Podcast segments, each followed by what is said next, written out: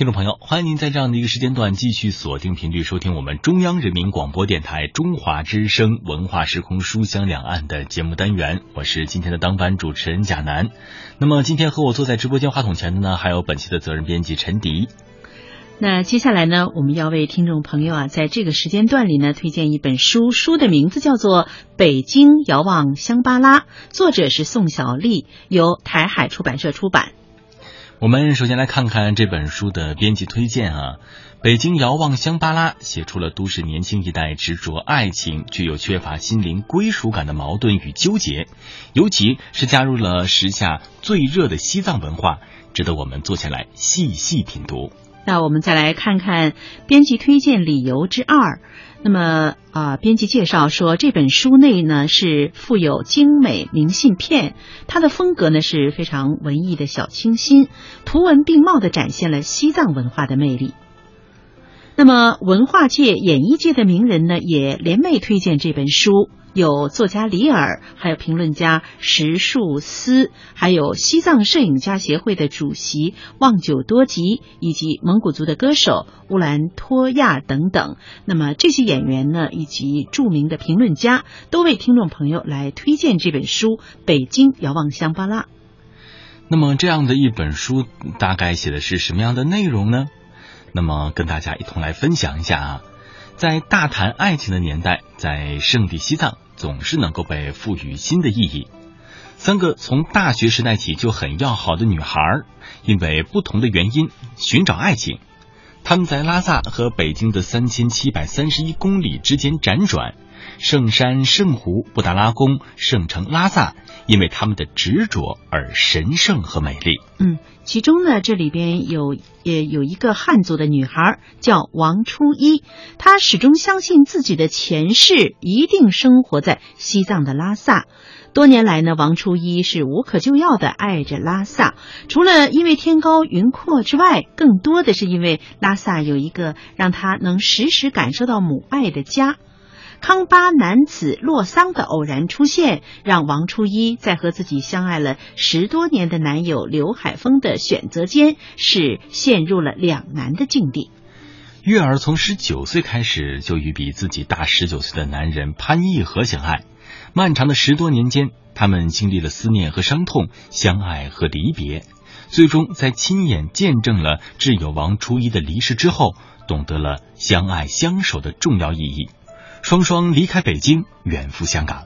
那这本书还有一位主角呢，从小生在。八廓街外长大的藏族姑娘卓玛，她一心渴望离开拉萨。那么，除了因为爱上了最好朋友王初一的男友之外，更因为她成长在西藏自治区成立前最特殊的家庭里。那样的家庭呢，呃，是使她从小啊很懂事。那么他苦苦的寻爱，伤痕累累。好在呢，这位卓玛遇到了比自己小八岁的汉族男孩，打破了阿妈关于草原女人的魔咒，并且呢，终于走到了一起。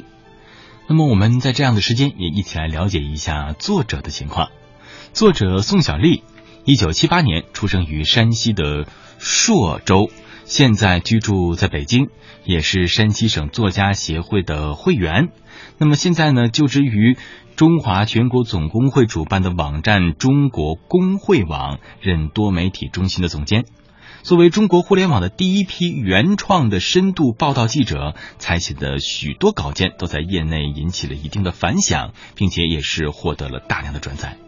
那宋小丽从事新闻行业已经十五年了，但是始终笔耕不辍。她的这本书《北京遥望香巴拉》被称为一个新闻记者到作家的华丽转身。二零零九年是宋小丽创办了“中工明星会”这个栏目，以最贴近职工的名人访谈为主旨，先后采访了二百多名艺人。她的节目呢是持续四年以来成为互联网娱乐访谈节目的品牌。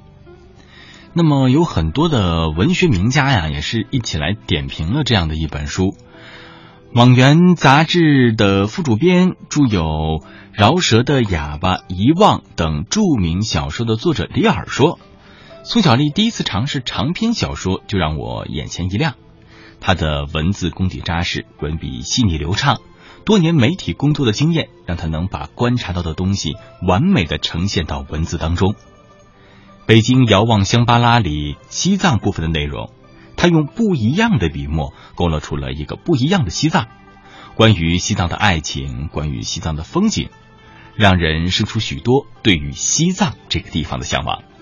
那我们再来看看著名评论家、文化名人石树思的对这本书的评价。他说：“归属感和安全感渐渐成为这个时代越来越稀有的东西。这三个年轻女孩在宋小丽的文字里翻山越岭，从北京辗转到西藏，苦苦寻爱，各自找到不同的归宿。结局虽然不是皆大欢喜，但是却耐人寻味。推荐《北京遥望香巴拉》一书，愿人世间每一个心灵都温暖欢喜。”当代著名的诗人舒子元说：“北京遥望香巴拉，这是一首关乎于北京和西藏两地文化相互吸引、相互接纳的情诗。美丽的香巴拉以开放与包容的姿态，吸引着越来越多的人前来寻梦。两地文化在历史的风雨中始终携手相牵。这种悲壮而神圣的灵魂救赎，是一个汉家女子用整个生命与心灵融入藏地文化的。”最深刻、最震撼人心的形式。嗯，那这位诗人舒子元还说，《北京遥望香巴拉》的书中，作者宋小丽为主人公卓玛新生的女儿取名初一，这就代表着怀念，代表着轮回。北京遥望香巴拉这首绵长的情诗，对汉藏两地众生世代的平安喜乐，两地的灵魂永远温柔相依的最深情的祝愿和期许。那么，许多的媒体人啊，也是被这本书所吸引，并且纷纷做了如下的点评。电影图书点评社区副总编辑文良成说。在北京遥望香巴拉这本书里面呢，宋小丽从大环境开始交代，不动声色的将西藏的自然风貌和风土人情植入文中，用他独特的方式阐释了他对这个民族的认识、文化的理解，以及对这片高原上的人们的乐观向上、自由的生活状态的一种表达。文良成还说。我虽然没有去过拉萨，却在宋小丽的文字里清楚地感受到了这片热土历史的厚度、城市的宽度以及老百姓心灵的温度。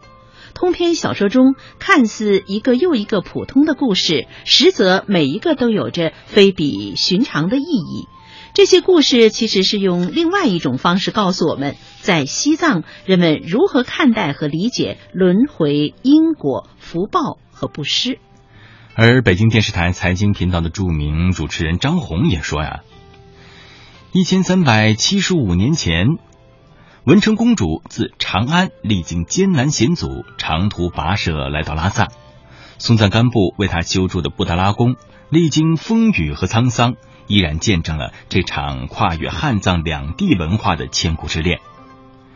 北京到拉萨相距三千七百三十一公里。重重山林，云水茫茫。宋小丽的《北京遥望香巴拉》带着历史前世的记忆，缓缓向我们走来。